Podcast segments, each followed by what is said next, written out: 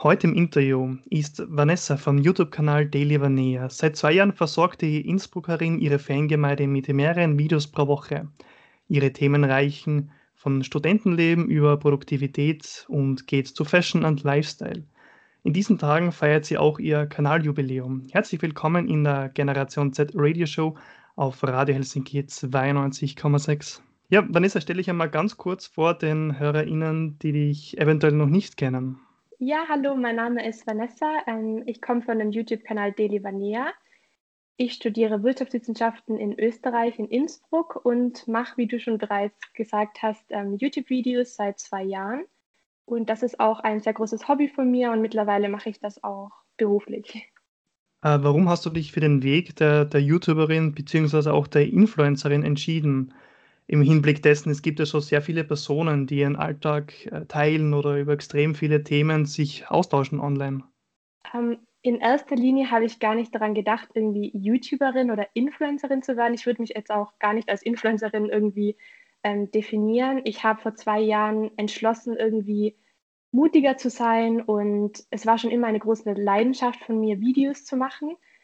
Und der Schritt, dann die Videos auch online zu stellen, hat dann einige Zeit ähm, gedauert, bis ich das dann wirklich gemacht habe. Und das war nie ein Gedanke, irgendwie ähm, mal so wirklich YouTuber zu werden. Das hat sich einfach dann so entwickelt und ähm, genau, also es kam eigentlich von der Leidenschaft her, dass ich gerne mein Leben teilen würde und so hat sich das dann entwickelt. Ja, und den Begriff Influencer gibt es jetzt einmal wieder halt Diskussionen, da kommen wir ein bisschen später genau dazu. Ähm, Finde ich spannend, dass immer die Leute sagen, sie wollen sich nicht als Influencer oder Influencerin bezeichnen oder als Content Creatorin.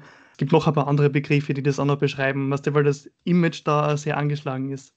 Ja, auf jeden Fall, das stimmt. Also irgendwie, wenn man Influencer hört, dann hat man gleich schon einen negativen Beigeschmack. Meiner Meinung nach, das ist auch, kommt auch immer negativ rüber, wenn man sich als Influencer bezeichnet, ähm, weil man hat einfach gleich so das Bild, ähm, ein, ein negatives Bild von einem Influencer. Ja, was hast du anders gemacht, dass du inzwischen halt schon äh, 10.000 äh, FollowerInnen begrüßen darfst auf deinem Kanal? Also was hast du gemacht oder warum funktioniert es bei dir? Weil es funktioniert bei vielen. also es hat erstens mal so lange gedauert. Ich habe, glaube ich, zwei Monate gebraucht, bis ich mal 100 Menschen auf meinem Kanal hatte. Also das war wirklich ein langsamer Prozess. Bis zu den 10.000, ich kann es auch irgendwie immer noch nicht so glauben, weil ich habe einfach Videos gedreht, und am Anfang kamen die eben gar nicht so gut an. Ähm, und ich habe mich da auch gefragt, ob ich irgendwas falsch mache. Aber im Endeffekt macht es einfach die Zeit aus. Je länger man auf der Plattform ist, desto besser weiß man, wie man sich präsentieren kann und desto mehr, ähm, desto besser wird man auch mit dem Schnitt und man bekommt langsam ein Bild, was man, also was die Leute sehen wollen von einem. Und ähm, als ich dann angefangen habe mit meinen Uni-Vlogs, die kamen dann eigentlich ganz gut an und jetzt bin ich so ein bisschen ähm, ja in der Schiene drinnen. Ich teile mein Leben oder ich teile generell mein Studium sehr auf YouTube und das ist eigentlich dann ähm, so geblieben und dafür interessieren sich auch die meisten. Ich sage jetzt Beruf des Influencers, kommen wir später nochmal genauer. Jetzt aber zum sanften Einstieg, im Grunde auch schon zum Mitteleinstieg, wie halt immer man das bezeichnet. Ja, interessiert mich halt deine Geschichte, wie du beschrieben hast, das Wechsel deines Studiums. Also was hat dich bewogen, dein ehemaliges naturwissenschaftliches Studium an den Nagel zu hängen und in die Richtung Wirtschaft zu gehen? Das war auch ein längerer Prozess. Also ich habe davor Chemie studiert und ähm, am Anfang habe ich mich auch sehr dafür interessiert, für Naturwissenschaften. Ich wollte ja auch ursprünglich, also meine erste Studienwahl ähm, war eigentlich Medizin und ähm, Chemie war dann quasi eigentlich nur so ähm, die Alternative zur Medizin, weil in Österreich braucht man ja den Aufnahmetest, den habe ich leider beim ersten Mal nicht bestanden.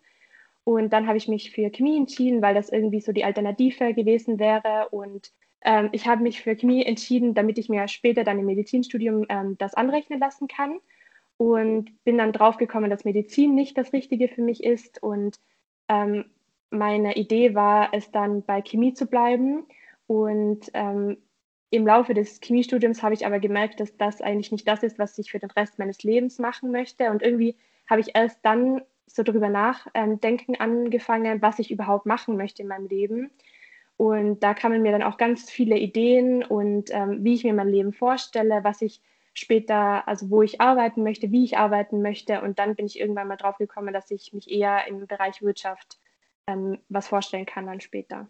Wo war dieser springende Punkt für den Wechsel, beziehungsweise was war der Moment in deiner Persönlichkeitsentwicklung, wo du dachtest: „Ich muss jetzt das ändern. Ich muss diesen diesen äh, diese Veränderung vornehmen?“ Ähm, ich habe das irgendwie daran gemerkt, dass ich gar keine Motivation mehr hatte, für Fächer zu lernen, was mir eigentlich gar nicht so gleich sieht, weil in der Schule war ich auch immer die Motivierte, die alles gleich gemacht hat. Und in Chemie konnte ich irgendwie, hatte ich keinen Antrieb und ich konnte irgendwie mich nicht dazu motivieren, zu lernen. Und mich hat dann auch das alles nicht so wirklich interessiert. Und irgendwann dachte ich mir, okay, so kann es nicht weitergehen. Vielleicht ist es einfach das das Problem, dass es mich nicht interessiert und dass ich das nicht machen möchte. Und das war dann eigentlich so der Punkt, wo ich gemeint habe, okay, ich muss mir irgendwas anderes suchen, ähm, damit ich wirklich das mache, was mir auch Spaß macht und wo ich mir dann auch meine Zukunft vorstellen kann. Ja, was machst du als Person anders im Vergleich zu deinem Ich vor 5 Jahren?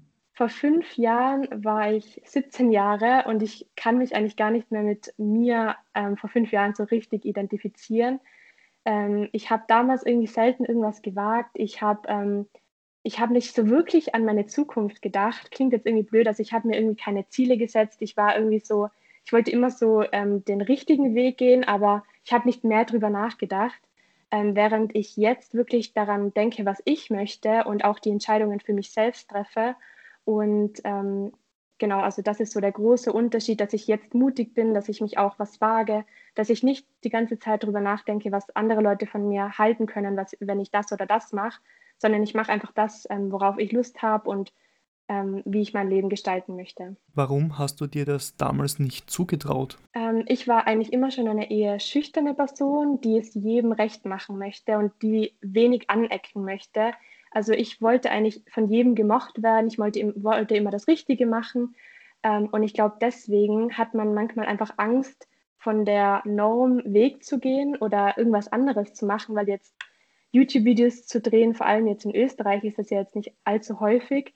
Und vor allem, ich wohne auch, also ich habe in einem kleinen Dorf gewohnt und irgendwie, das ist dann schon ein größerer Schritt, finde ich, wenn ich jetzt an diesen Vergleich oder dieses Beispiel nehme.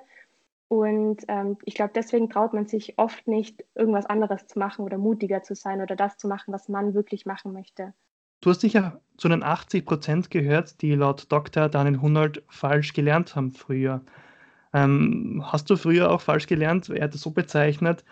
Ähm, ja, Lernen ist nicht gleich Lernen. Ähm, dieses Active Recalling, wenn ich mich richtig erinnere, richtig erinnere, hat er das so gemeint, dass das bewusste aktive Lernen und nicht das Durchlesen, dass dich ja das auch gemacht früher.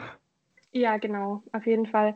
Ich habe ja auch sein Buch gelesen und ähm, es gibt so viele Lernmethoden, die man gar nicht so auf dem Schirm hat. Und ich habe auch immer ähm, so gelernt, dass ich einfach durchgelesen habe, markiert habe und im Endeffekt gibt es so viel ähm, Lernmethoden, wo man besser lernen kann und das muss nicht immer gleich so langweilig sein oder so eintönig mit dem Durch Durchlesen und so habe ich auf jeden Fall früher auch gelernt und habe mir da auch einiges ähm, neu beigebracht jetzt.